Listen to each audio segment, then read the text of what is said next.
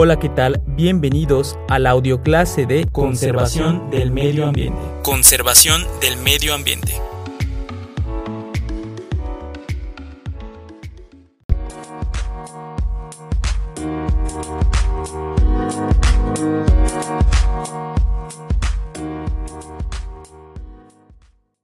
Hola, ¿qué tal muchachos? Bienvenidos a esta sesión de conservación al medio ambiente. Eh, tal vez esta es un poquito diferente, no a lo que estamos acostumbrados en las videoclases, pero como les había comentado en la sesión, esto es porque pues nos quedamos cortitos de tiempo y pues con esto vamos a avanzar de una manera más rápida, ¿no? Eh, vamos a hablar de la selva mediana subcaducifolia. Estuvimos hablando durante todo este tiempo acerca de los ecosistemas de Yucatán. Antes de comenzar, déjenme comentarles que van a poder encontrar en la plataforma de Classroom el PDF de las diapositivas para que se puedan guiar, ¿de acuerdo? Este, voy a estar explicando las diapositivas, obviamente explicando el tema y les voy a estar comentando en qué diapositiva estamos. Es por eso que están enumeradas, al igual que las imágenes en la diapositiva están enumeradas.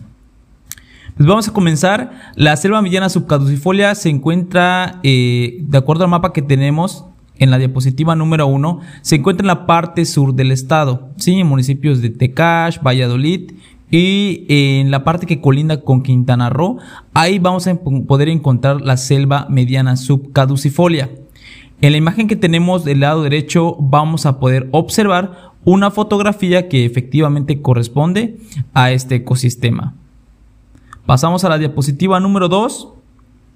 Y aquí tenemos una descripción, ¿sí? De la selva mediana subcaducifolia. De acuerdo a la clasificación que estudiamos en clase, se recuerdan que las selvas las podíamos clasificar de acuerdo a la altura de, las, de los árboles que ahí viven y también de acuerdo a la duración de sus hojas. Teniendo en cuenta esta clasificación, nosotros vamos a poder eh, imaginar cómo es la selva mediana subcaducifolia, ¿sí? En la selva mediana subcaducifolia vamos a poder encontrar eh, árboles que sobrepasan los 15 metros de altura y tienen un tope máximo de 30 metros de altura. ¿A qué me refiero con esto?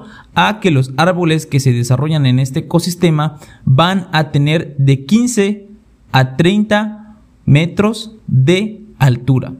Ahora, siguiendo, analizando, siguiendo con el análisis del, del nombre, vamos a ver que también dice que es subcaducifolia. Posiblemente me comenten, maestro, nosotros vimos únicamente caducifolia y subcaducifolia y, perennifolia. ¿A qué se refiere con subcaducifolia?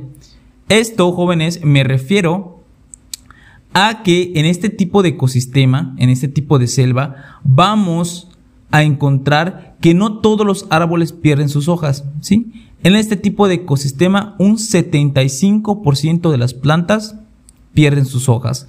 El otro 25% lo van a mantener. Recuerden que la pérdida de hojas eh, es debido a la diferente época que atraviesan las plantas. Habíamos comentado que aquí en Yucatán tenemos época de secas y época de lluvia. Entonces, esta es una de las características principales de la selva mediana subcaducifolia. ¿Cuáles eran? Que los árboles tienen de 15 a 30 metros de altura y que también eh, durante la época de secas el 75% de las plantas van a perder sus hojas.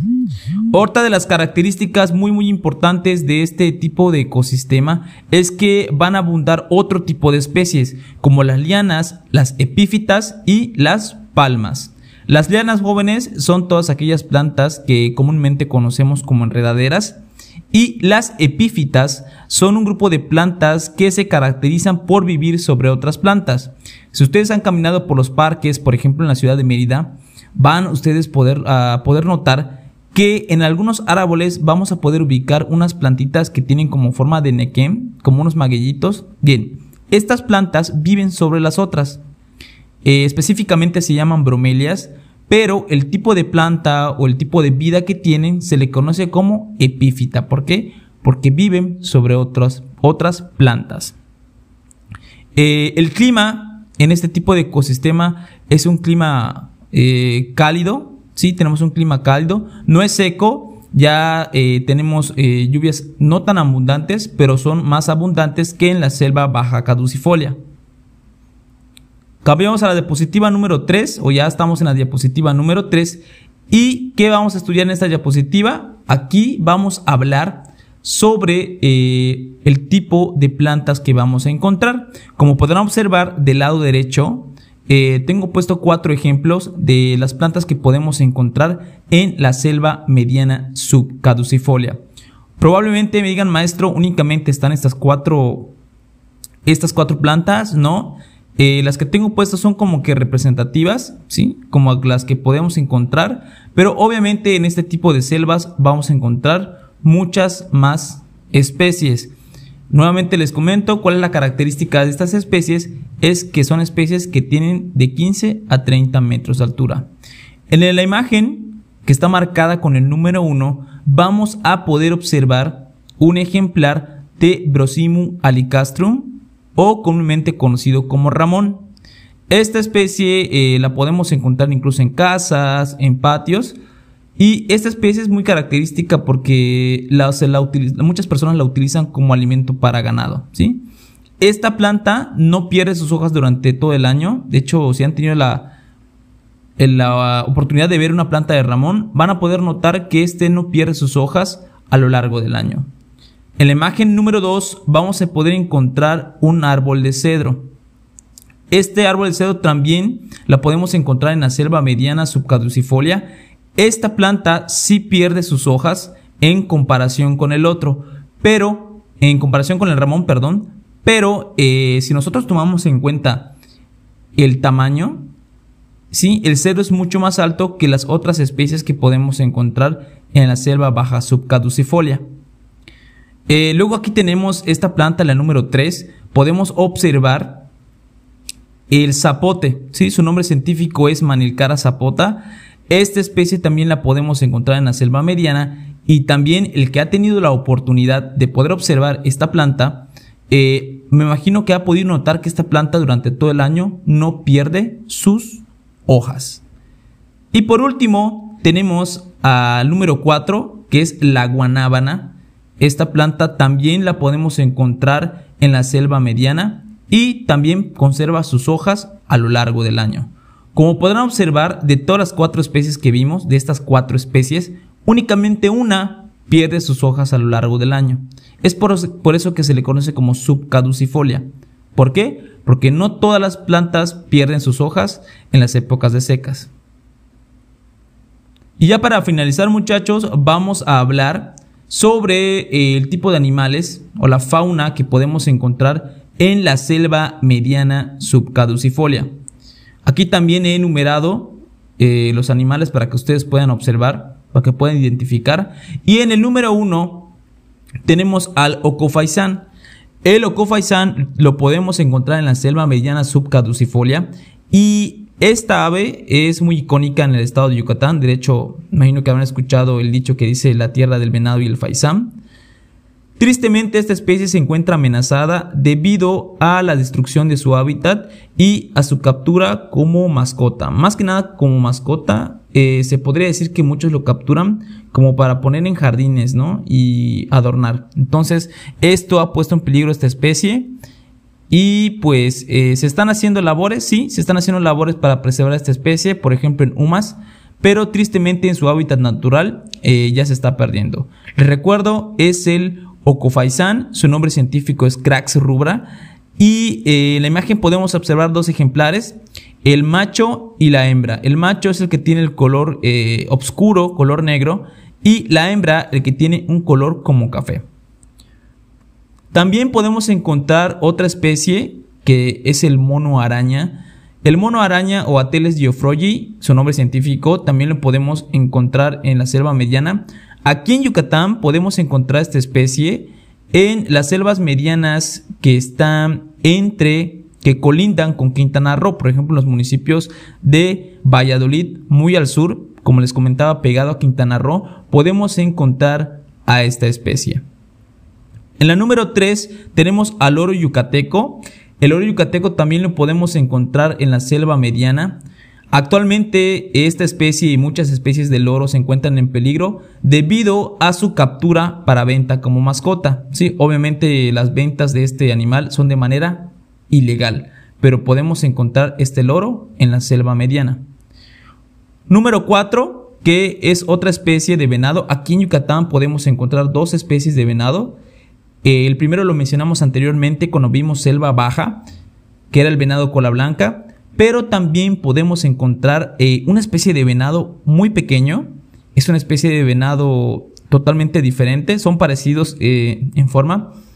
Y este venado es el venado temazate. Sí, como podrán observar en la imagen, les recuerdo es el número 4 de la última diapositiva. Tiene un color rojizo, ¿sí? A diferencia del venado cola blanca que tiene un color gris. Y este venadito igual tiene una diferencia en la forma de la cornamenta, ¿sí? Eh, la cornamenta del venado cola blanca eh, tiene forma de árbol o forma arborescente como una rama. Y este venadito tiene un cuerno muy pequeñito, ¿sí? Que parece como una puntita de un lápiz o un espinito. En palabras coloquiales. Actualmente este venado también se encuentra amenazado debido a la destrucción de su hábitat y a la caza furtiva. Y por último muchachos, eh, tenemos al jaguar. ¿sí? El jaguar lo podemos encontrar en la selva mediana. Pero antes de eso quiero aclarar algo. Esta especie la podemos encontrar en múltiples ecosistemas, no únicamente en esta. Eh, este, este jaguar podríamos decir que es todo terreno. Lo podemos encontrar en la selva alta, en la selva mediana, la selva baja e incluso en petenes y manglares. ¿Sí? Como les comentaba, esta especie es todoterreno. Actualmente igual se encuentra en peligro por lo mismo, al igual que todo el resto de los animales, debido a la destrucción del hábitat, ¿sí? Eh, para construcciones, la urbanización más que nada que vamos a ver más adelante, y también debido a su caza eh, pues digamos de manera deportiva y también debido a, su piel, como podrán observar, tiene unos patrones de colores y esto lo hace muy llamativo, por lo cual mucha gente pues lo utiliza para hacer bolsos o otro tipo de cosas, ¿no? Entonces, tristemente este animal es el felino más grande que tenemos en América. De manera natural no tiene ningún depredador, ¿sí? No hay ningún animal que se coma al jaguar. Y como les comentaba, tristemente muchachos, el único que pues puede acabar con él somos nosotros los humanos y pues lo estamos haciendo. Bien muchachos, con esto ya damos por finalizado este tema de los ecosistemas de Yucatán. En la siguiente sesión, como les había comentado, vamos a iniciar un nuevo tema, el tema de la contaminación. Hasta este punto, ustedes deben ser capaces ya de poder identificar todos los factores bióticos y abióticos de un ecosistema, ya pueden ustedes identificar o explicar el funcionamiento de los ecosistemas, ¿sí? La relación entre estos factores y también ya pueden explicar qué sucedería si retiro uno de estos factores. Bien muchachos, gracias. Eh, en la próxima sesión, como les comentaba, vamos a continuar. Esto fue por situaciones de tiempo, pero pues espero que todo quede claro. Cualquier duda que tengan muchachos, cualquier duda que tengan, ya saben, eh, en la siguiente sesión me pueden hacer la pregunta con respecto a este tema y también en mi correo electrónico que se los tengo dejado en la plataforma de Classroom y también pues en el Classroom. Bien muchachos, muchísimas gracias, hasta la próxima.